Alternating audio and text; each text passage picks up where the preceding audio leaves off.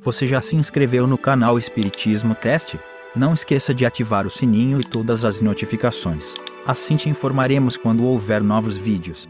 E ajude a manter este trabalho voluntário, clicando em Seja Membro. Com isso você nos ajuda a produzir mais conteúdo sobre nossa rica doutrina, com a melhor qualidade técnica possível. E não se esqueça de clicar no like e compartilhar com seus amigos. Gratidão pela sua presença.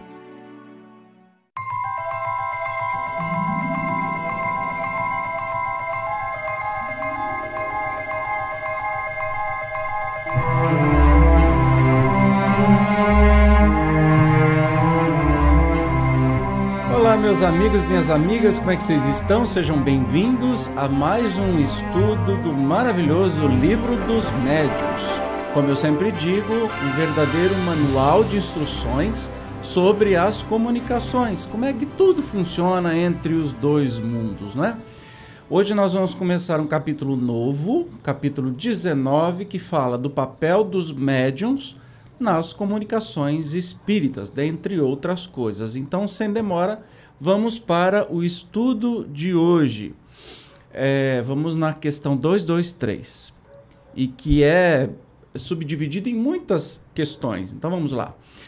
Primeira, no momento em que exerce a sua faculdade, está o médium em estado perfeitamente normal? Então, a pergunta é, né, quando o médium começa a incorporar ou receber comunicações dos espíritos, ele está na sua é, no seu estado físico, intelectual, de consciência normal? Vamos ver as respo a resposta. Está, às vezes, num estado, mais ou menos acentuado, de crise é o que o fadiga e é por isso que necessita de repouso, porém, habitualmente, seu estado não difere de modo sensível do estado normal, sobretudo se se trata de médiums escreventes. Então, algumas vezes o estado é mais ou menos acentuado, ou seja, é um pouco mais, quando ele chama de crise, né?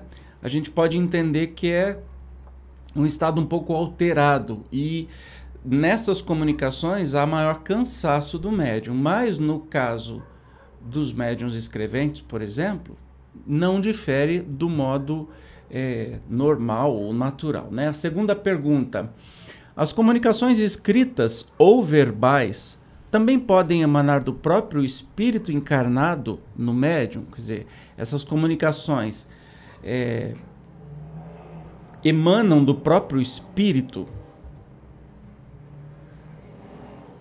Vai, Zezinho, meu filho, leia. O Zezinho ficou mudo, gente. A alma do médium pode comunicar-se, como a de qualquer outro se goza de certo grau de liberdade, recobra suas qualidades de espírito. Tendes a prova disso nas visitas que vos fazem as almas de pessoas vivas as quais muitas vezes se comunicam convosco pela escrita, sem que as chameis, porque, ficais sabendo, entre os espíritos que evocais, alguns aqui estão encarnados na terra, eles, então, vos falam como espíritos, e não como homens, porque não se havia de dar mesmo com o médium. Olha que pergunta interessante. As comunicações escritas ou verbais, ou seja, quando o médium está é, psicofônico, ou seja, está falando ou escrita, pode ser pelo próprio espírito do médium essa comunicação. É meio doido de entender, né? Para que, que o médium precisa o seu próprio espírito vir se comunicar? Sim, pode. Por quê? A informação bem interessante que nós temos aqui dessa questão é que quando o Zezinho resolveu ler, né? Hoje ele está com preguiça.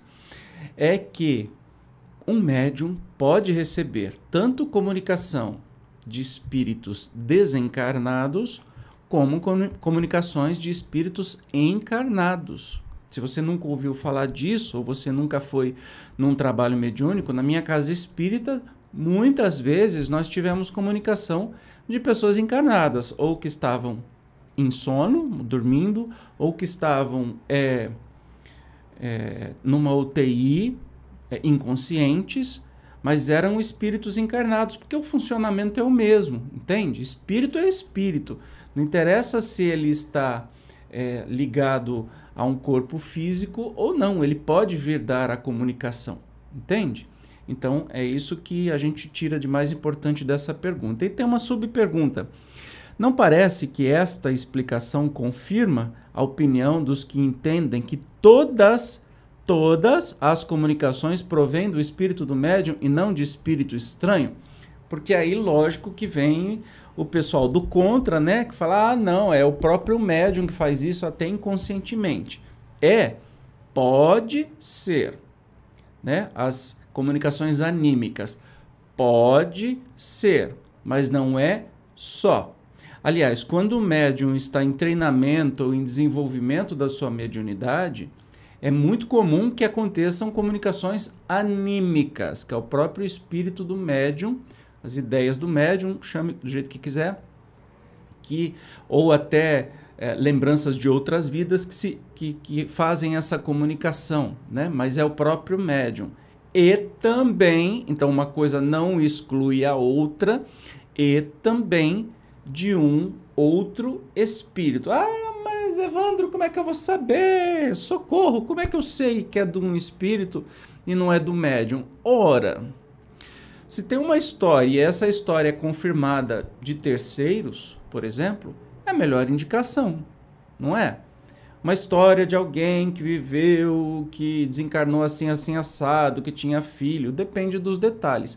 É a questão de sempre checar as informações, como sempre Kardec fez, e nos é, intima a fazer isso para não cair em enganação. Né?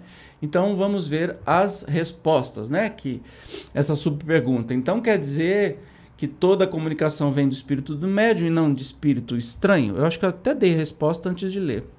Os que assim pensam só erram em dar caráter absoluto à opinião que sustentam, porquanto é fora de dúvida que o espírito do médium pode agir por si mesmo isso. Porém, não é razão para que outros não atuem igualmente, por seu intermédio. Então, pode e pode ser de outro espírito, tá?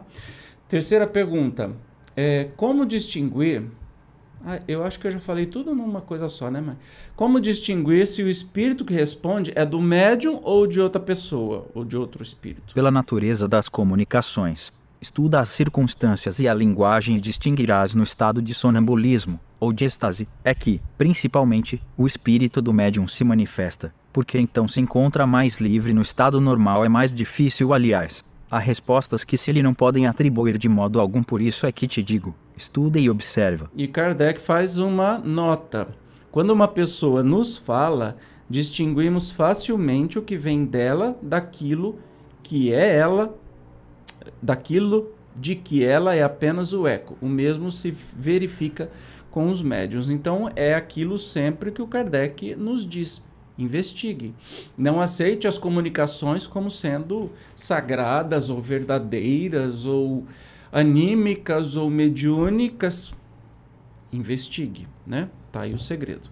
Quarta pergunta: desde que o espírito do médium apudido em existências anteriores adquirir conhecimentos que esqueceu debaixo do envoltório corporal, mas de que se lembra como espírito, não poderá ele é, aurir ou tirar das profundezas do seu próprio eu as ideias que parecem fora do alcance da sua instrução? Lembra que eu falei assim?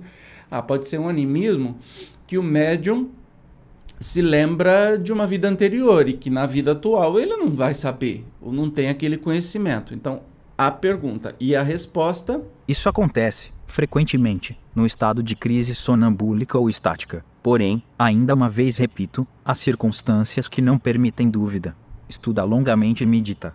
Então, olha palavras-chave. No estado de crise sonambúlica, ou seja, quando o médium está pegou no sono, está dormindo e está sonâmbulo, falando, ou estática. Lembra que a gente já estudou sobre a questão do êxtase e tudo mais?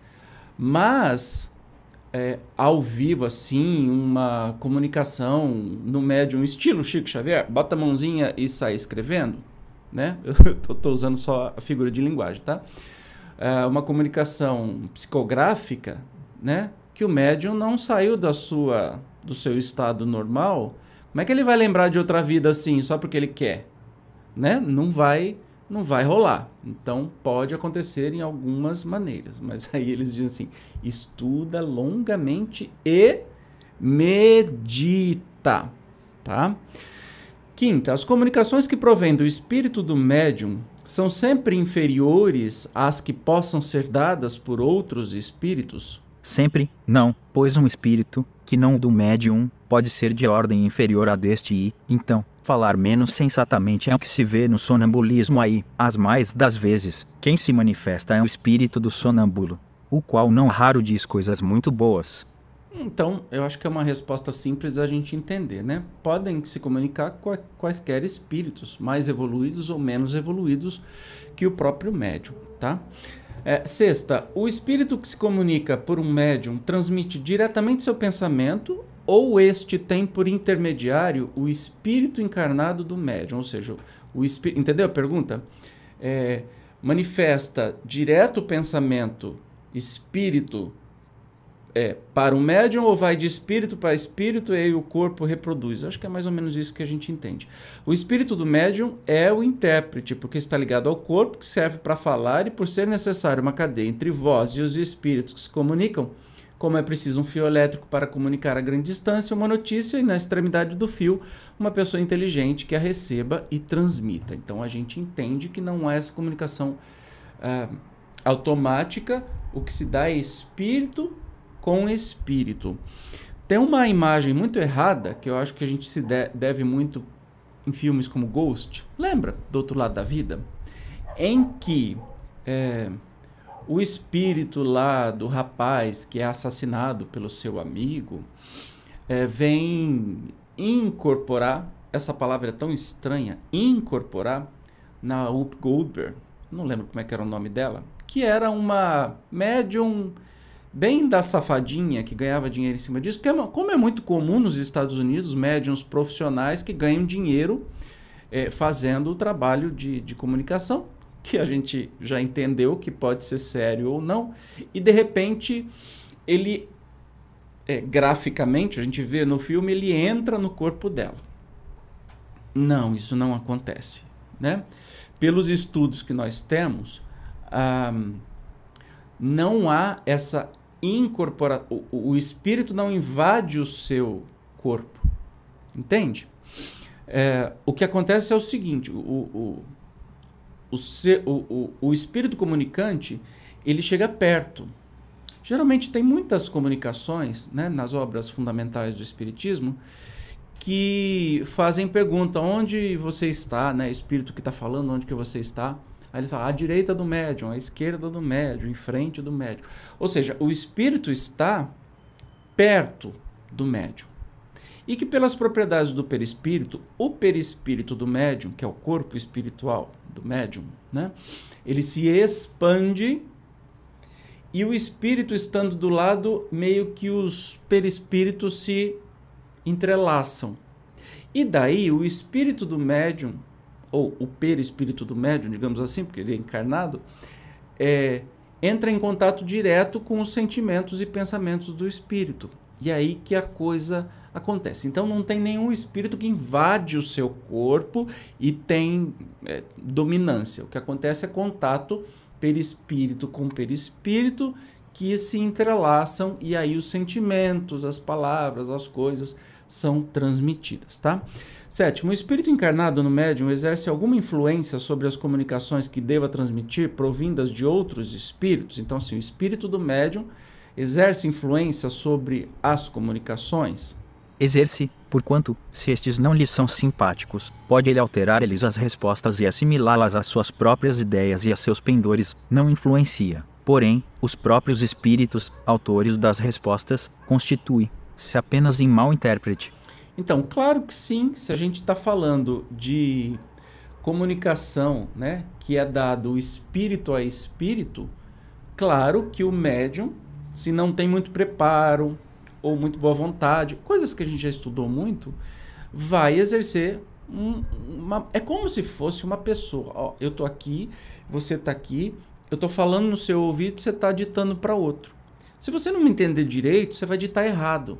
Então, o médium que não tem é, todas aquelas qualidades que a gente já estudou anteriormente, e, e, e especialmente a boa vontade, mas também um, uma cultura maior, um conhecimento maior que é capaz de interpretar melhor os pensamentos do, do, do espírito, já que essa comunicação se dá espírito a espírito, vai ter deficiência de é, transmitir essa comunicação. Entende? Então, claro que exerce interferência sim. A oitava, será essa a causa da preferência dos espíritos por certos médiums? Não há outra. Os espíritos procuram um intérprete que mais simpatize com eles e que lhes exprima com mais exatidão os pensamentos, não havendo entre eles simpatia. O espírito do médium é um antagonista que oferece certa resistência e se torna um intérprete de má qualidade e muitas vezes infiel é o que se dá entre vós. Quando a opinião de um sábio é transmitida por intermédio de um estonteado ou de uma pessoa de má fé. estonteado, adorei o termo. Então, então quer dizer que os espíritos podem preferir esse ou aquele médium? Óbvio. Especialmente espíritos superiores vai preferir, vão preferir é, médiums mais dotados intelectualmente, por isso é sempre aquela, aquele, aquele negócio principal. Médium estuda, estuda sobre tudo, abra-se, né? Mas faça um trabalho sério e estude bastante. Quanto mais repertório você tiver cultural, de vivência, de educação, de estudo, mais os espíritos conseguirão se comunicar com é, clareza por você. E alguns espíritos acabam escolhendo alguns médiums que são mais fáceis de comunicar. É a mesma coisa, você vai falar com alguém, um, eh, um tradutor. Aí você escolhe uma pessoa que não sabe. Vamos falar que eu quero é, falar com alguém em inglês. Uma outra pessoa vai ter que falar inglês. Eu preciso de um intérprete. Aí eu falo para esse intérprete, mas ele tem um conhecimento muito pequeno da língua inglesa. Ele vai truncar toda a minha mensagem, certo? Então, eu vou. Ah, eu posso escolher um cara que fala muito, um local e um cara que está começando a estudar inglês. Qual que eu vou, vou escolher? Por que, que eu vou sofrer com o cara que escolheu, que está começando a estudar inglês? Eu vou logo es é, escolher um local que entende o que eu falo e traduz com mais precisão possível. É mais ou menos assim que funciona na questão mediúnica. Lembra, médium é aquele que intermedia os dois planos.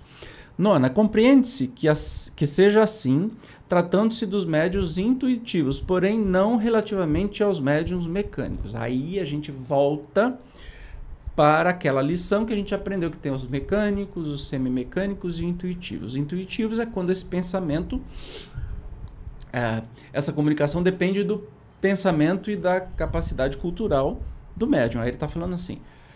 Então a gente está entendendo, Kardec falou, que assim é com os médios intuitivos e não com os mecânicos, daquele que o braço começa a informigar e começa a escrever e que depois que a mensagem está escrita, é que a pessoa vai saber o que está escrito, enquanto está escrevendo ele não sabe. Lembra? Médios mecânicos ou semimecânicos, que são muito, muito, muito raros.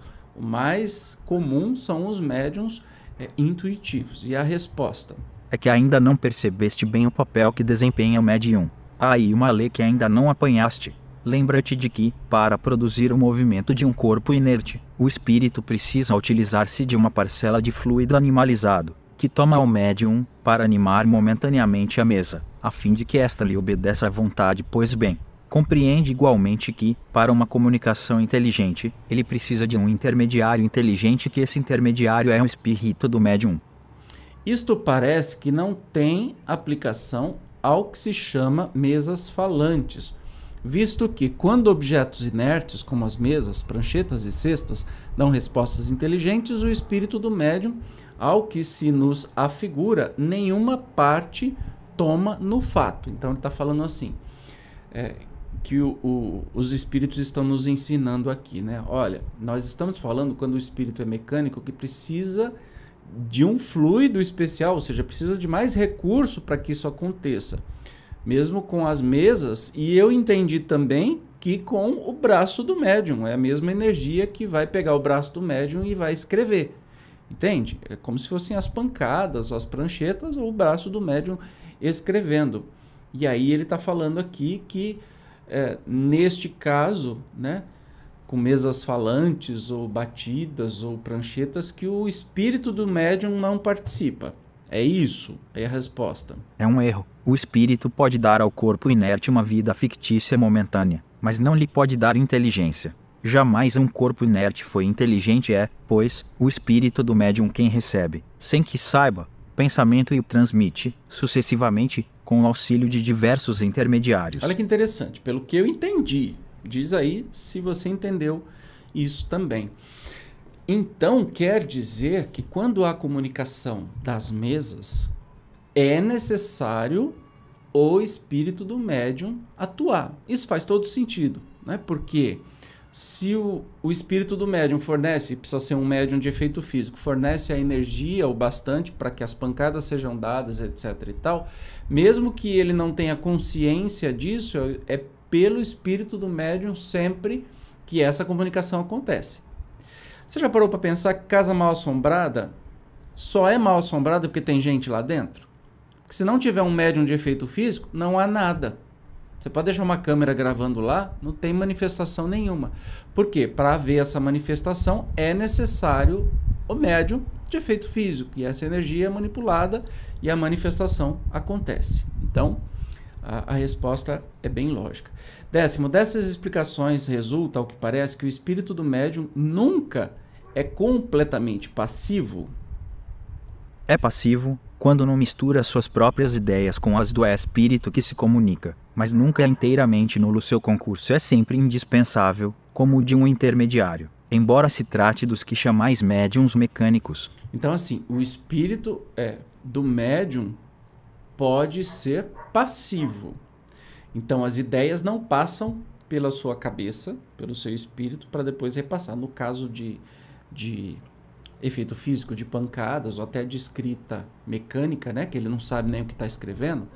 Então, mas o seu espírito está participando sim, sempre, né? Isso que é mais importante. 11. Não haverá maior garantia de independência do médium mecânico do que no médium intuitivo? Sem dúvida alguma, e, para certas comunicações, é preferível um médium mecânico, mas, quando se conhecem as faculdades de um médium intuitivo, torna-se indiferente. Conforme as circunstâncias, quero dizer que há comunicações que exigem menos precisão.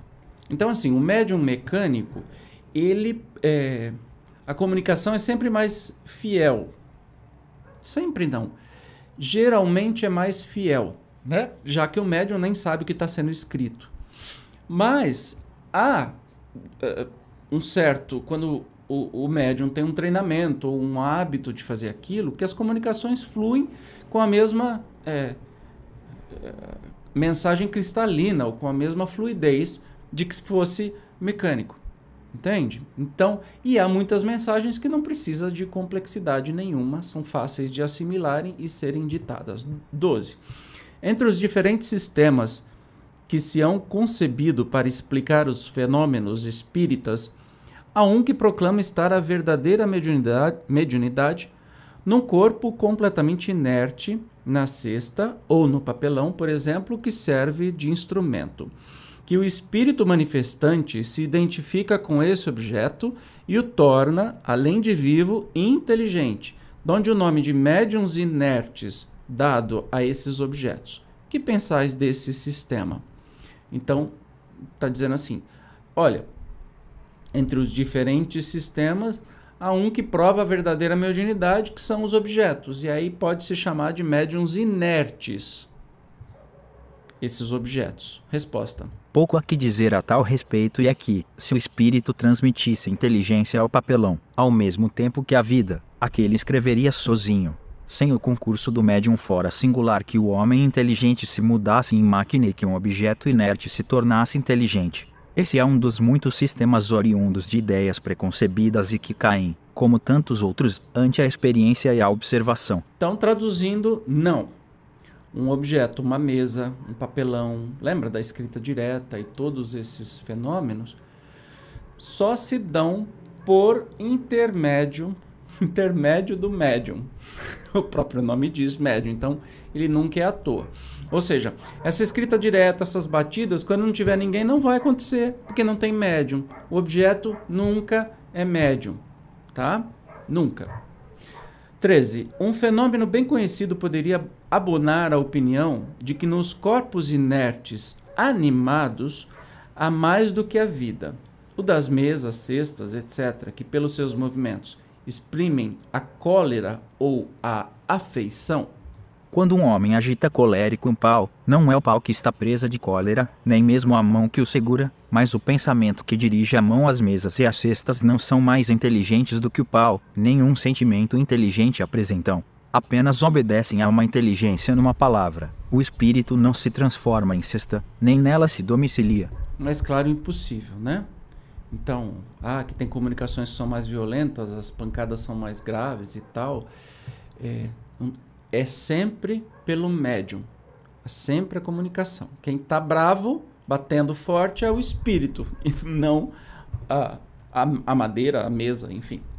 Décima quarta. Desde que não é racional atribuir-se inteligência a esses objetos, poder-se-á considerá-los uma categoria de médiums, dando-se-lhes o nome de médiums inertes De novo, Kardec insiste, né? É uma questão de palavras, que pouco nos importa, contanto que vos entendais, sois livres de dar a um boneco o nome de homem. Então, assim, por os espíritos, tanto faz, desde que você atenda, entenda a ideia. Então, médiums inertes, falar para uma mesa que ela é uma médium inerte, não, definitivamente não. Décima quinta, os espíritos só tem a linguagem do pensamento, não dispõe da linguagem articulada, pelo que só há para eles uma língua. Assim sendo, poderia um espírito exprimir-se por via mediúnica numa língua que jamais falou quando vivo? E nesse caso, de onde tira as palavras de que se serve? é meio que uma resposta na pergunta, porque Kardec é bem danadinho, né? Ele já tem meio que a resposta. E os espíritos confirmam isso, olha que bonito. Acabaste tu mesmo de responder a pergunta que formulaste, dizendo que os espíritos só têm uma língua, que é a do pensamento. Essa língua todos a compreendem, tanto os homens como os espíritos. O espírito errante, quando se dirige ao espírito encarnado do médium, não lhe fala francês, nem inglês, porém a língua universal, que é a do pensamento para exprimir suas ideias numa língua articulada, transmissível, Thomas Pala, virás ao vocabulário do médium. Então, outra coisa que se você não compreendeu até agora, está na hora de entender. A linguagem universal dos espíritos é o pensamento. O pensamento é aquele que vem antes da gente usar as palavras ou escolher as palavras. É que a gente é tão habituado a pensar quando a gente fica quieto e pensa em alguma coisa, a gente pensa em forma de palavra, que a gente foi ensinado e habituado. Mas no mundo espiritual, o pensamento. É, lembra, se você fez algum curso de outro idioma, é, você já deve ter ouvido a máxima assim. Quando você começar, por exemplo, pensar em inglês, quando você começar a pensar em inglês, os seus pensamentos correrem em inglês, é que você já está bom na língua. Já ouviu isso?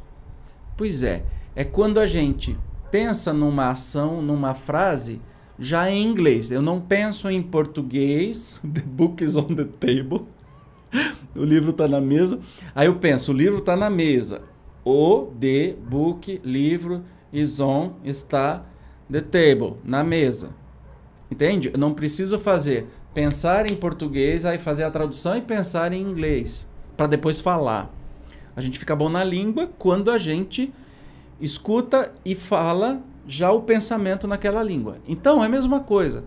Se a gente pode fazer isso com línguas, né, estando encarnado, como o espírito, o espírito pode se comunicar. Ah, é um espírito de um russo e deu comunicação aqui no centro, mas falou em português. Ele sabe português então? Não. Ele sabe a linguagem do pensamento, que é como os espíritos comunicam né? Então, ele transmite o seu pensamento, o médium capta o pensamento e, dependendo do seu vocabulário, ele vai dar forma àquela mensagem e traduzir. Lembra da imagem que eu falei né, há pouco de você precisa de um intérprete tradutor para conversar com outra pessoa. Então você é o espírito, o intérprete tradutor é o médium e a outra pessoa é audiência, ou a carta, sei lá. Então você precisa é, de um tradutor. Você vai passar para aquele tradutor os seus pensamentos, não uma linguagem. E esse tradutor, que é o médium, vai escrever, vai fazer alguma coisa. Tá? Ah, continuando aqui. Dezes... Não, já foi 17. Eu tô meio perdidinho hoje, vocês perceberam, né? Desculpa aí, eu vou pegando no tranco, tá tudo certo. 17. A aptidão de certos médiums para escrever numa língua que lhes é estranha não provirá da circunstância de lhes ter sido familiar essa língua em outra existência e de haverem guardado a intuição dela? Então está perguntando assim: certos médiums recebem melhor a comunicação de um espírito em francês porque ele já viveu na França, já tem aptidão de vidas anteriores sobre isso. É certo que isto se pode dar, mas não constitui regra com algum esforço. O espírito pode vencer momentaneamente a resistência material que encontra o que acontece quando o médium escreve, na língua que lhe é própria, palavras que não conhece. Então, tá vendo? Pode ser útil, mas isso não é, tirando os meus monte de, de coisinha aqui, tá ventando, vai cair tudo aqui. Isso não é essencial. Depende do hábito tá? Então, indiferente ele ter esta essa experiência em vidas anteriores, ele fica, vai ficar mais fluente recebendo, porque é pensamento, não é linguagem. Entende? É que o Kardec gosta de fazer a mesma pergunta de mil maneiras diferentes para não ficar nenhuma dúvida. 18. Poderia uma pessoa analfabeta escrever como médium? Olha que pergunta capciosa, bacaninha, né? Sim, mas é fácil de compreender-se que terá de vencer grande dificuldade mecânica, por faltar à mão o hábito do movimento necessário a formar letras. O mesmo sucede com os médiums desenhistas que não Nós sabem desenhar. Em...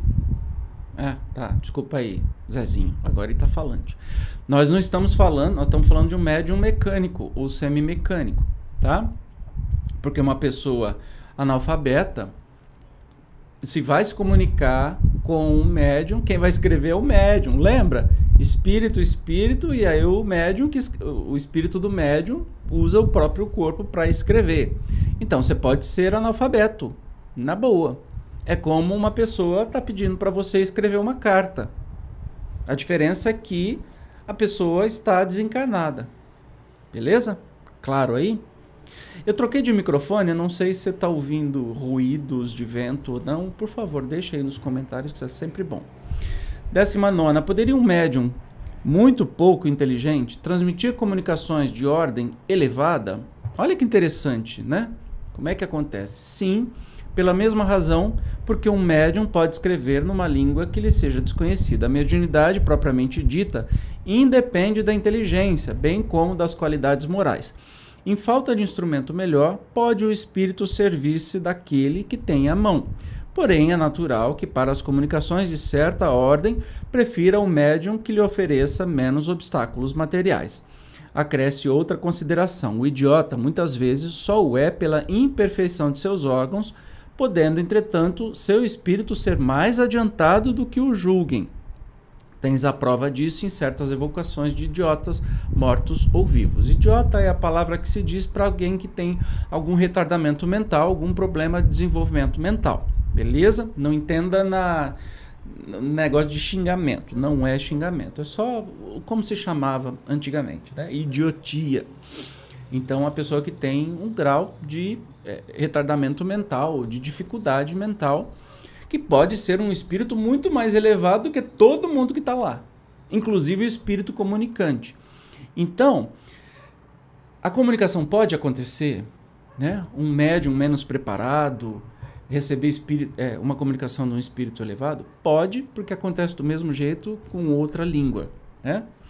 E o que fica mais evidente, não, como é que um médium desse pode escrever coisas assim que somente um cientista conheceria, entende? Pode acontecer. Só que o espírito, quando escolhe é, esse médium, talvez não teve outro mais bem preparado. Então, para o espírito se fazer entender, vai ser muito mais trabalhoso, muito mais demorado. Lembra daquela história? Eu vou escolher um local do idioma que eu quero traduzir, eu vou escolher um médio, eu vou escolher um estudante iniciante. Claro, se não tiver ninguém, eu pego o estudante iniciante, vou torcer ele até não querer mais para poder passar a minha mensagem que ele traduza. Do mesmo jeito, entenda que é a mesma figura de linguagem. Aí o Kardec faz uma nota bem é, interessante, olha só. Este é um fato que a experiência comprova por muitas vezes temos evocado idiotas vivos que hão dado patentes provas de identidade e responderam com muita sensatez e mesmo de modo superior. Esse estado é uma punição para o espírito, que sofre com o constrangimento em que se vê um médium idiota pode, pois, oferecer ao espírito que queira manifestar-se mais recursos de que se supunha. Então, entendemos que idiotia não é xingamento, é o modo que se falava para pessoas com é, deficiências de desenvolvimento da inteligência. Como se chamava quem tinha depressão? Doença de melancolia. Olha que coisa romântica, né? Então, quando você escuta melancolia, são pessoas é, com depressão, que é uma dificuldade mental também, né? Física, mas é mental. Então, pode ser, mas não é regra, que os que têm dificuldades mentais, né? É, ou dificu é, desenvolvimento mental diferente do considerado normal, eu acho essa palavra horrível, né? As crianças especiais, as pessoas especiais, que aí a palavra é mais bonita, né? Podem ser espíritos muito inteligentes muito desenvolvidos que, por uma razão ou outra, vieram com esta provação ou com esta missão. Entende? De não poder expressar toda a sua seu brilhantismo, sua inteligência, etc e tal. Pode ser. Daí, pelo amor de Deus, não seja esses espírita carola punitivista que vai falar assim: "Ah, então quer dizer que se você nasceu com uma dificuldade mental ou com uma aparente anormalidade, vamos, vamos botar um exemplo bem bem claro aqui. Ah, então quer dizer que todo mundo, todas as pessoas que nasceram com síndrome de Down vêm aqui para serem punidas, para serem castigadas porque fizeram alguma coisa errada na outra vida? Para, pelo amor de Deus, isso não é espiritismo, tá? Tem muito, aliás, eu só conheço pessoas com síndrome de Down que vêm nos ensinar a amar verdadeiramente. E eu os acho muito superiores a nós. Mas isso é uma coisa particular. Então, não há regra. Por favor, se você estuda a doutrina espírita real e não leu Violetas na Janela e acha que sabe tudo de espiritismo, por favor, não seja punitivista ou determinista. Ah, então quer dizer que se o médium pode se comunicar pelo próprio espírito, então toda comunicação é falsa. Ah, quer dizer então que alguém veio com essa deficiência é porque fez muita coisa errada na outra vida, então veio deficiente para pagar? Para. Eu só falo assim, por favor, pare. Isso não é espiritismo, tá? Pode ser e pode ser uma infinidade de coisas. O mundo não é um, um, uma coisa bipolar, ou é isso ou é aquilo, ou é bom ou é mal, ou é preto ou é branco. Para com isso, tá? Somos muito mais complexos que isso. E o Espiritismo vem nos trazer justamente isso. Vigésima, de onde vem a aptidão de alguns médiums para escrever em verso? Porque você sabe, o Parnaso de Além Túmulo está lá na biblioteca. É, o primeiro livro do Chico, que é um negócio dessa grossura, todos são verso ou poesia, prosa ou verso, mas enfim. Então a pergunta é: de onde é que vem essa aptidão? A poesia é uma linguagem. Eles podem escrever em verso, como podem escrever numa língua que desconheçam depois. É possível que tenham sido poetas em outra existência e, como já te dissemos, os conhecimentos adquiridos jamais os perde o espírito, que tem de chegar à perfeição em todas as coisas nesse caso. O que eles hão sabido lhes dá uma facilidade de que não dispõem no estado ordinário. Então, pode ser, por exemplo, que o Chico, em outras vidas, tenha sido poeta mas como pode ser que não. Já que ele poderia receber a comunicação de um espírito em outra língua e escrever em outra língua, aliás, um pouco mais, o Divaldo geralmente faz isso, ele recebe, além de comunicação em outra língua, de forma especular. O que, que é isso? Em, for em forma de espelho. Então ele vai escrevendo as palavras que ninguém consegue entender até que se vire no espelho. A imagem invertida está escrita certinha, geralmente em outra língua. Olha que coisa maluca. Como é que alguém em sã consciência consegue fazer isso com facilidade? E aí mensagens que por si só o conteúdo prova, né, que é outro. Então, pode acontecer que aquele espírito escolha aquele médium porque ele em outras vidas tem experiência em poesia. Então fica mais fácil para ele transmitir. Agora, como no caso do Chico que eu falei do Parnaso de Além Túmulo, o mais interessante é que a obra foi avaliada por muitos estudiosos dos espíritos comunicantes que assinam, né? E que o estilo daqueles espíritos é o mesmo de quando escreveram livros quando encarnados. Aí o Chico tinha que ter assim uma inteligência absurda, ter estudado absurdamente se ele quisesse falsificar isso.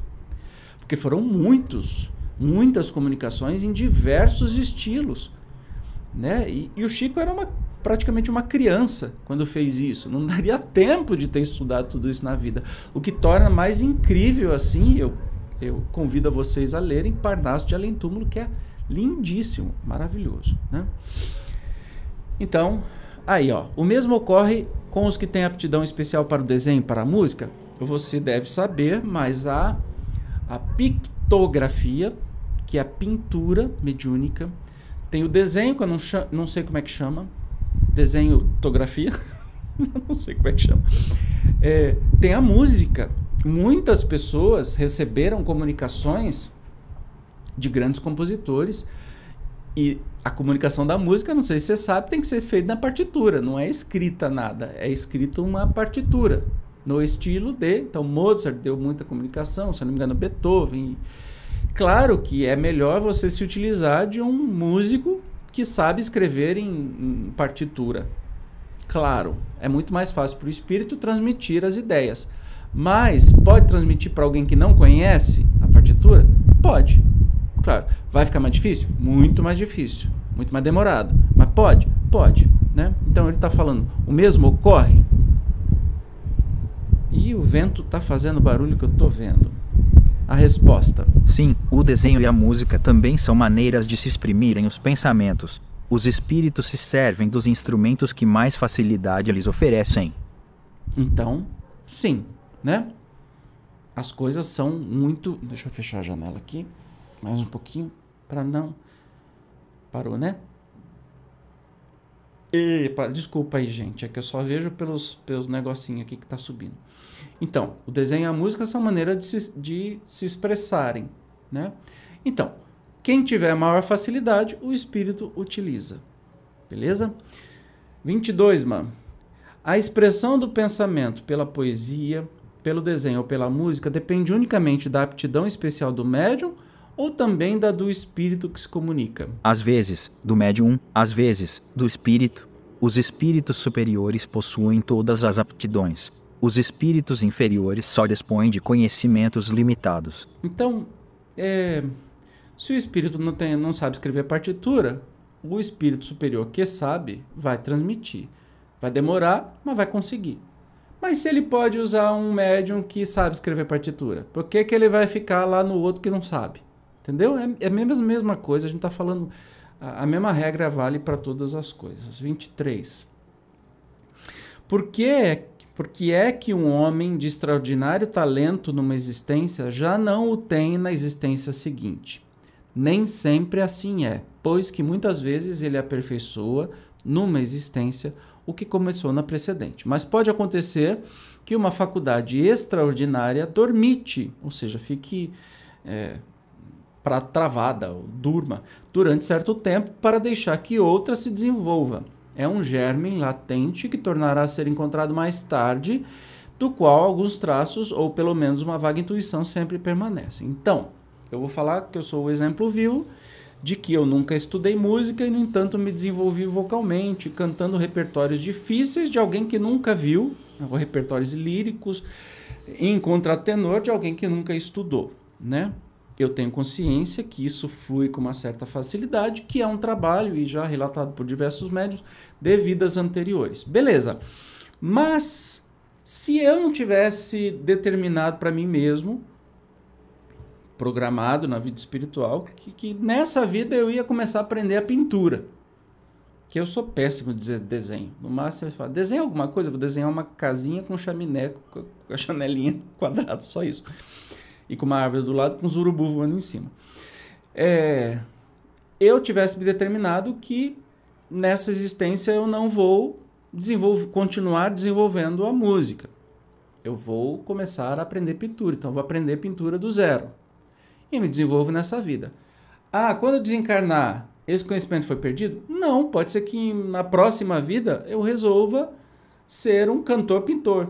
Que nem meu querido, grande amigo João Paulo, João Paulo Ferreira, que além de cantar divinamente, tem pinturas assim extraordinárias. Então, independe. Talvez a gente escolha não continuar aquela, aquela coisa que a gente vem fazendo, atividade que a gente vai fazendo durante várias vidas, para poder aprender outras. Somos múltiplos. A gente não precisa ser um, um samba de uma nota só. A gente não precisa só naquilo o tempo todo. A gente pode se desenvolver em outras áreas, tá? Agora acabaram as perguntas, vamos para a questão 224. O espírito que se quer comunicar compreende, sem dúvida, todas as línguas, pois que as línguas são a expressão do pensamento e é pelo pensamento que o espírito tem a compreensão de tudo, mas, para exprimir esse pensamento, torna-se lhe necessário um instrumento, e este é o médium, a alma do médium, que recebe a comunicação de um terceiro, não a pode transmitir senão pelos órgãos de seu corpo, Ora, esses órgãos não podem ter, para uma língua que o médium desconheça, a flexibilidade que apresentam para a familiar. Nós vamos entender agora, né, a gente está vendo um resumão de todas essas respostas que o Kardec, Kardec é ótimo em síntese. Então é isso. Então aqui eu não vou interferir, a gente é meio que um, um resumão relembrando a resposta de todas as perguntas. Um médium que apenas saiba o francês poderá, acidentalmente, dar uma resposta em inglês, por exemplo, se ao espírito apraz fazê-lo. Porém, os espíritos, que já acham muito lenta a linguagem humana, em confronto com a rapidez do pensamento, tanto assim que a abreviam quanto podem, se impacientam com a resistência mecânica que encontram, daí, nem sempre o fazerem. Essa também é a razão por que um médium novato, que escreve penosa e lentamente, ainda que na sua própria língua. Em geral, não obtém mais do que respostas breves e sem desenvolvimento por isso. Os espíritos recomendam que, com um médium assim, só se lhes dirijam perguntas simples para as de grande alcance, faz-se mister um médium desenvolvido. Que nenhuma dificuldade mecânica ofereça ao espírito, ninguém tomaria para seu ledor um estudante que estivesse aprendendo a soletrar um bom operário, não gosta de servir-se de maus instrumentos. É, é meio óbvio, né? Assim que a gente o espírito sempre vai procurar alguém, algum médium que lhe ofereça maior capacidade. É, entenda, um médium iniciante você vai ter respostas curtas. Um médium mais desenvolvido desenvolve mais coisas. E um médium que escreve livro, como Chico ou Divaldo, por exemplo, e tantos outros. Você precisa ter uma prática danada. Quem assistiu o filme do Divaldo vê que a Joana de Ângeles, né, o seu espírito guia, é, fez ele escrever muita coisa. Muita, muita, muita coisa. E que num dado momento, quando ele já estava maduro, ela falou assim: Nossa, quanta coisa você já escreveu, né? E ele todo orgulhoso, orgulhoso assim, feliz de que, nossa, muitos ensinamentos, muita coisa que tem aqui, folhas e folhas e folhas, assim, muita coisa. Ela falou: então pega tudo isso aí e queima. Como assim queima? Queima, porque isso foi um treinamento. Agora vai começar o trabalho. Por quê? Ele se desenvolveu para poder depois começar a escrever os mais de 400 livros. Entende? Porque aí a coisa fluía. Porque ele já conhecia os mecanismos, o, o, o espírito já conhecia o mecanismo, e aí Joana ditou livros, que nem a, a coleção psicológica, que são fantásticos, né? Então, e quem conhece sabe que é um conteúdo extenso, pesado, né? E muito auxiliar, assim, para a gente entender a psicologia humana. Então, aí, quando ele estava bem treinado, é que as comunicações fluíram. Se vai pegar um médium que não. Como é que vai escrever um livro? Entendeu? Então é assim que funciona.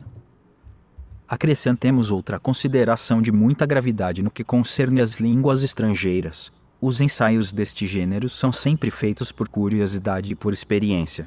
Ora, nada mais antipático aos espíritos do que as provas a que tentem sujeitá-los a elas e jamais se prestam os espíritos superiores, os quais se afastam, logo que se pretende entrar por esse caminho NHO tanto se comprazem nas coisas fúteis e sérias. Quanto lhes repugna ocuparem-se com coisas fúteis e sem objetivo é, dirão os incrédulos, para nos convencermos e esse fim é útil porque pode granjear adeptos para a causa dos espíritos. Os espíritos verdadeiramente superiores não vão gostar de serem usados como ma macaquinho amestrado, adestrado de circo. Né? Ah, eu quero essa comunicação agora em, em inglês, em outra língua, ou em linguagem especular. Eles decidem quando fazer isso, não o médium ou o evocador. A isso respondem os espíritos. A nossa causa não precisa dos que têm orgulho bastante para se supor indispensáveis. Chamamos a nós os que queremos, e estes são quase sempre os mais pequeninos e os mais humildes. Fez Jesus os milagres que lhe pediam os escribas, e de que os homens se serviu para, para revolucionar o mundo. Se quiserdes convencer-vos de outros meios, dispondes, que não a força. Começai por submeter-vos, não é regular que o discípulo impõe a sua vontade ao mestre, ou seja, os espíritos não querem ser feitos de trouxa, tá? Simples assim. Vai, Zezinho. Daí decorre que, salvo algumas exceções, o médium exprime o pensamento dos espíritos pelos meios mecânicos que lhe estão à disposição e também que a expressão desse pensamento pode e deve mesmo, as mais das vezes, ressentir se da imperfeição de tais meios assim, o homem inculto, o campônio, poderá dizer as mais belas coisas, expressar as mais elevadas e as mais filosóficas ideias, falando como Campônio, porquanto, conforme se sabe, para os espíritos o pensamento a tudo sobrepuxa isto responde a certas críticas a propósito das incorreções de estilo e de ortografia, que se imputam aos espíritos, mas que tanto podem provir deles, como do médium a pegar. Se a tais coisas não passa de futilidade não é menos pueril que se atenham a reproduzir essas incorreções com exatidão minuciosa, conforme o temos visto fazer em algumas vezes. Lícito é, portanto, corrigi-las, sem o mínimo escrúpulo, a menos que caracterizem o espírito que se comunica. Caso em que é bom conservá-las, como prova de identidade, assim é, por exemplo, que temos visto um espírito escrever constantemente Julie, sem o S, falando a seu neto, porque, quando vivo, escrevia desse modo, muito embora o neto, que lhe servia de médium, soubesse perfeitamente escrever o seu próprio nome, é, aqui é uma, uma coisa interessante, né? Que se aconselha assim. Não se apegar, o que, o que realmente importa é a mensa, mensagem, não se apegar. Ah, mas um espírito superior vai escrever é, um nome errado, vai escrever uma palavra errada. Então isso é prova que ele não é espírito superior? Não, né, gente? Passa pelo médium pode ser alguma dificuldade na hora da, da, transmissão do recado. É como se alguém tivesse ditando e outro escrevendo rápido, pode truncar algumas palavras. O que, você faz? Você corrige. O que importa é a mensagem.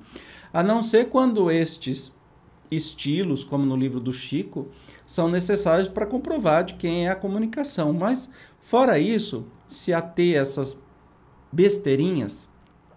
Ah, ah, os livros mediúnicos do Divaldo são escritos no português correto, não precisam passar em correção orto ortogramatical? Não sei. Talvez sejam, talvez não. Isso tira a importância da mensagem? Ah, porque uma, um, uma corretora, é, toda editora, né, o, o, escritor manda o livro, a primeira, primeira coisa que se faz é passar por uma correção ortogramatical. Isso não quer dizer que o autor não saiba daquilo que está falando, só quer dizer que pode ter erro. E daí? Corrige-se, o que importa é a mensagem, entende? Por que, que do mundo espiritual para o mundo físico seria a mesma coisa? Tinha que vir perfeito, etc. Isso é bobagem, tá? A dissertação que se segue, dada espontaneamente por um espírito superior, que se revelou mediante comunicações de ordem elevadíssima, resume, de modo claro e completo, a questão do papel do médium.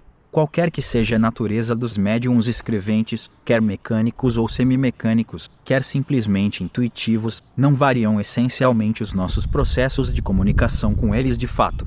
Nós nos comunicamos com os espíritos encarnados dos médiums, da mesma forma que com os espíritos propriamente ditos, tão só pela irradiação do nosso pensamento. Os nossos pensamentos não precisam da vestidura da palavra para serem compreendidos pelos espíritos, e todos os espíritos percebem os pensamentos que lhes desejamos transmitir sendo suficiente que lhes dirijamos esses pensamentos, isto em razão de suas faculdades intelectuais. Quer dizer que tal pensamento, tais ou quais espíritos o podem compreender em virtude do adiantamento deles, ao passo que, para tais outros, é, por não despertarem nenhuma lembrança, nenhum conhecimento que lhes dormitem no fundo do coração do cérebro, esses mesmos pensamentos não lhes são perceptíveis. Neste caso, o espírito encarnado, que nos serve de médium, é mais apto a exprimir o nosso pensamento a outros encarnados, se bem não o compreenda, do que um espírito desencarnado, mas pouco adiantado, se fossemos forçados a servir-nos dele. Porquanto o ser terreno põe seu corpo, como instrumento, à nossa disposição, o que o espírito errante não pode fazer. Entendeu? É, o espírito a, comunicação entre os espíritos, inclusive o espírito comunicante e o espírito do médium, se dá pelo pensamento, não pela linguagem. Portanto, essas falhas de linguagem não se dão por outra razão, a não ser dificuldade do próprio médium de colocar no papel né, aquilo que está sendo transmitido em pensamento. Assim, quando encontramos em um médium o cérebro povoado de conhecimentos adquiridos na sua vida atual e o seu espírito rico de conhecimentos latentes, obtidos em vidas anteriores, de natureza nos facilitarem as comunicações, dele de preferência nos servimos, porque com ele o fenômeno da comunicação se nos torna muito mais fácil do que com um médium de inteligência limitada e de escassos conhecimentos anteriormente adquiridos vamos fazer, nos compreensíveis por meio de algumas explicações claras e precisas. Olha que interessante, essa parte é muito legal porque mais claro impossível, né? Que a gente é, possa entender que você médium Quanto mais conhecimento cultural, de vida tiver, nessa vida e em outras vidas, mas a gente pode controlar essa vida e não as anteriores. Então, quanto mais conhecimento você tiver, quanto mais cultura, quanto mais entendimento geral do mundo, de todas as áreas você tiver, mais será escolhido por espíritos superiores ou espíritos que querem comunicar querem trazer comunicações mais complexas. Entende? Porque eles vão escolher você em vez de escolher um que não tenha tanto. Com um médium cuja inteligência atual ou anterior se ache desenvolvida, o nosso pensamento se comunica instantaneamente de espírito a espírito, por uma faculdade peculiar à essência mesma do espírito nesse caso. Encontramos no cérebro do médium os elementos próprios a dar ao nosso pensamento a vestidura da palavra que lhe corresponda, e isto quer o médium seja intuitivo, quer semi-mecânico ou inteiramente mecânico. Essa é a razão por que, seja qual for a diversidade dos espíritos que se comunicam com um médium, os ditados que este obtém, embora procedam de espíritos diferentes, trazem, quanto à forma e ao colorido, o cunho que lhe é pessoal com efeito. Se bem o pensamento lhe seja de todo estranho, se bem o assunto esteja fora do âmbito em que ele habitualmente se move, se bem o que nós queremos dizer não provenha dele, nem por isso deixa o médium de exercer influência no tocante à forma, pelas qualidades e propriedades inerentes à sua individualidade é exatamente como quando observais panoramas diversos, com lentes matizadas, verdes, brancas ou azuis, embora os panoramas, ou objetos observados, sejam inteiramente opostos e independentes, em absoluto, uns dos outros, não deixam por isso de afetar uma tonalidade que provém das cores das lentes. Essa, essa, essa imagem é fantástica, né? É... Ah, é, toda comunicação que esse médium escreve é mais ou menos parecida. Não importa o teor da mensagem. Claro! Porque utiliza a transmissão de pensamento a pensamento e ele bota o seu estilo, a sua vivência, a sua capacidade. E essa imagem maravilhosa. Você tem uma câmera e você tem uma lente colorizada, uma lente azul, uma lente amarela, uma lente vermelha. Você pode tirar foto de qualquer paisagem, das mais diferentes, de um lago, do mar, de uma montanha. Mas se a sua lente for azul, o lar, a lago é montanha, vão ter tonalidades azuis. Essa tonalidade é o médium. Então toda comunicação vai ter aquela tonalidade. Aí eles continuam explicando. Ou melhor, comparemos os médiums a esses locais, bocais, desculpe, cheios de líquidos coloridos e transparentes que se veem nos mostruários dos laboratórios farmacêuticos. Olha, eu adoro essas, essas é, comparações. Pois bem, nós somos como luzes que clareiam certos panoramas morais, filosóficos e internos, por meio dos médiums azuis, verdes ou vermelhos, de tal sorte que os nossos raios luminosos, obrigados a passar através de vidros mais ou menos bem facetados, mais ou menos transparentes, isto é, de médiums mais ou menos inteligentes, só chegam aos objetos que desejamos iluminar, tomando a coloração, ou melhor, a forma de dizer, própria e particular desses médiums. Enfim, para terminar com uma última comparação, nós, os espíritos, somos quais compositores de música, que hão composto ou querem improvisar uma área que só tem a mão ou um piano, um violino, uma flauta, um fagote ou uma gaita de 10 centavos é incontestável que, com o piano, o violino ou a flauta, executaremos a nossa composição de modo muito compreensível para os ouvintes. Adorei esse exemplo da música. Por que será? Se bem sejam muito diferentes uns dos outros os sons produzidos pelo piano, pelo fagote ou pela clarineta, nem por isso a composição deixará de ser idêntica em qualquer desses instrumentos, abstração feita dos matizes do som. Mas, se só tivermos à nossa disposição uma gaita de 10 centavos, aí está para nós a dificuldade. Eu adoro é, estudar com Kardec né, e com os espíritos, porque assim é impossível não entender tamanha variedade dos exemplos, né? Que a gente fica cristalino. Não sei para você, mas para mim está cristalino. Como é que funciona a comunicação mediúnica e por que que isso é, pode ser mudar brevemente, ter alguns errinhos, ter alguma coisa, né? Tá claro. E aí continua.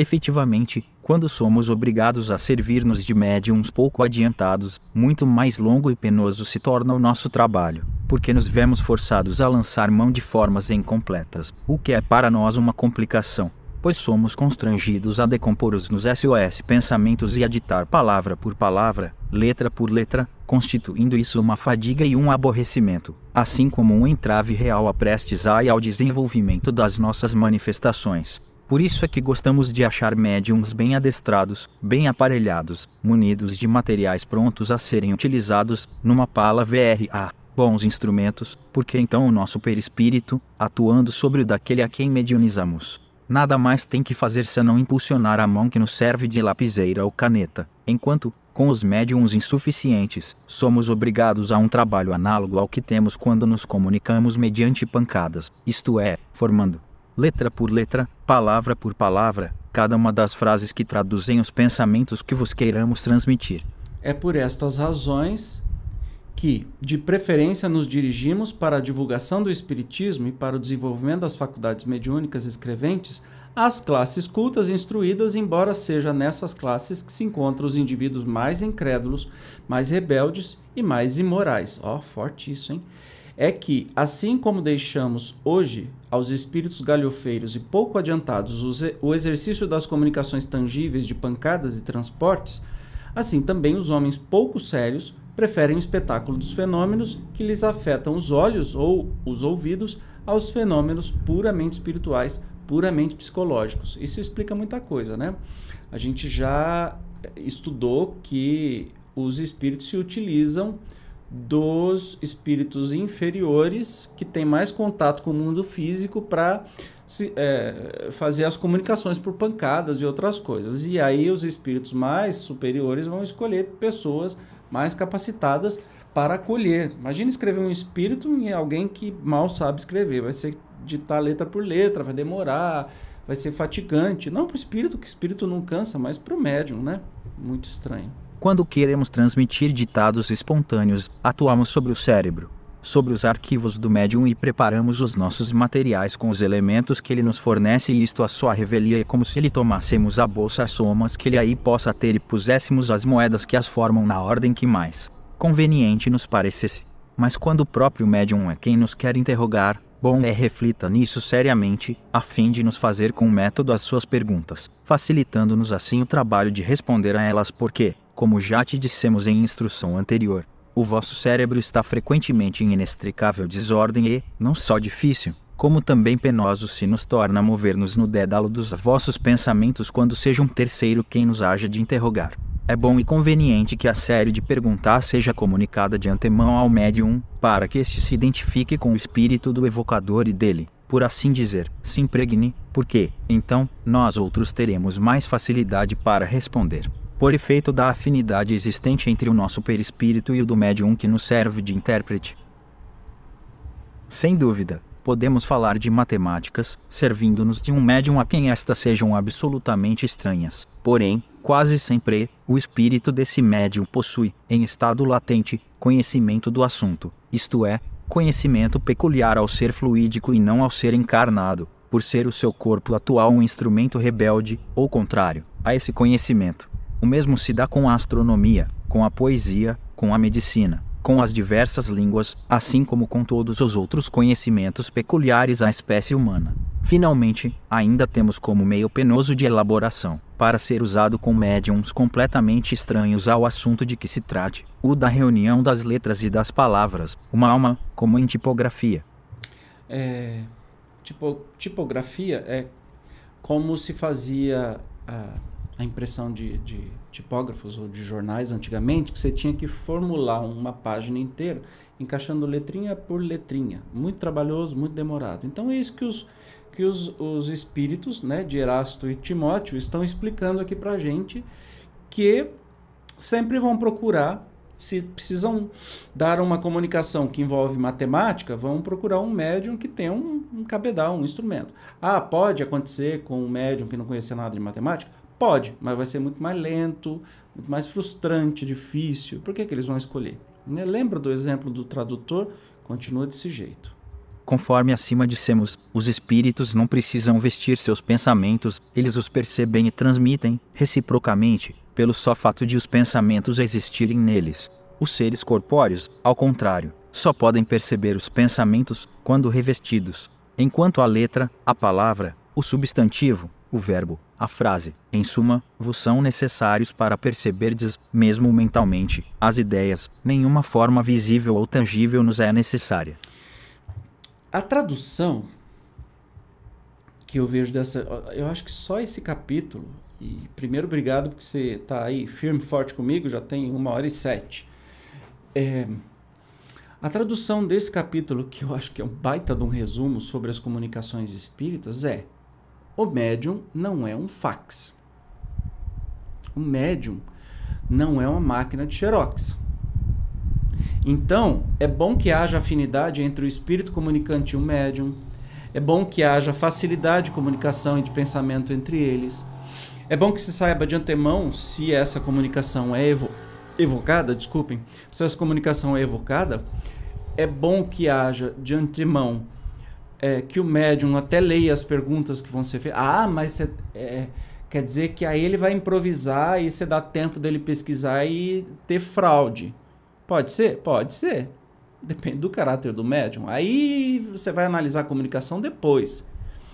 É, mas para que o médium e o espírito se afinizem e que essa comunicação seja da melhor maneira possível. E o Kardec vem com as suas notas maravilhosas aqui complementar esta passagem. Esta análise do papel dos médiums e dos processos pelos quais os espíritos se comunicam é tão clara quanto lógica dela decorre, como princípio, que o espírito aure não as suas ideias, porém os materiais de que necessita para exprimir, lá no cérebro do médium e que, quanto mais rico em materiais for esse cérebro, tanto mais fácil será a comunicação quando o espírito se exprime num idioma familiar ao médium, encontra neste, inteiramente formadas as palavras necessárias ao revestimento da ideia, se o faz numa língua estranha ao médium, não encontra neste as palavras, mas apenas as letras. Por isso é que o espírito se vê obrigado a ditar, por assim dizer, letra a letra, tal qual como quem quisesse fazer que escrevesse alemão uma pessoa que desse idioma não conhecesse uma só palavra se o médium é analfabeto, nem mesmo as letras fornece ao espírito preciso se torna a este conduzir-lhe a mão como se faz a uma criança que começa a aprender ainda maior dificuldade a vencer em contrair o espírito. Estes fenômenos, pois, são possíveis e há deles numerosos exemplos, compreende-se, no entanto, que semelhante maneira de proceder pouco apropriada se mostra para comunicações extensas e rápidas e que os espíritos hão de preferir os instrumentos de manejo mais fácil, ou, como eles dizem, os médiums bem aparelhados do ponto de vista deles. Se os que reclamam esses fenômenos, como meio de se convencerem, estudassem previamente a teoria, haviam de saber em que condições excepcionais eles se produzem. Por isso que é muito, muito importante, assim a gente encerra o capítulo 19, por isso que é muito, muito importante o estudo, para a gente entender estas particularidades, sabe? E não é, julgar uma baita comunicação maravilhosa, muito elevada. Ah, mas aqui não tem concordância verbal. Olha que faltou um S aqui, então essa comunicação é falsa. Entende? Entendendo o processo todo de como ele acontece, fica mais fácil a gente distinguir uma coisa da outra. Isso que é mais fantástico. Bom, eu não vou prosseguir aqui, porque acabou o capítulo. Eu já falei isso, mas enfim. Muito obrigado por ficar comigo, uma hora e dez, um dos maiores programas. Mas eu não gosto de cortar o estudo na metade. Eu acho que a gente fica com aquela sensação de quero mais, aí tem que fazer uma depois um remember de tudo que foi estudado e tal, e assim a gente encerra o capítulo de hoje, né? No próximo capítulo vigésimo, a gente vai estudar sobre da influência moral do médium, que é tão importante também. Eu, como sempre, espero você. Até lá.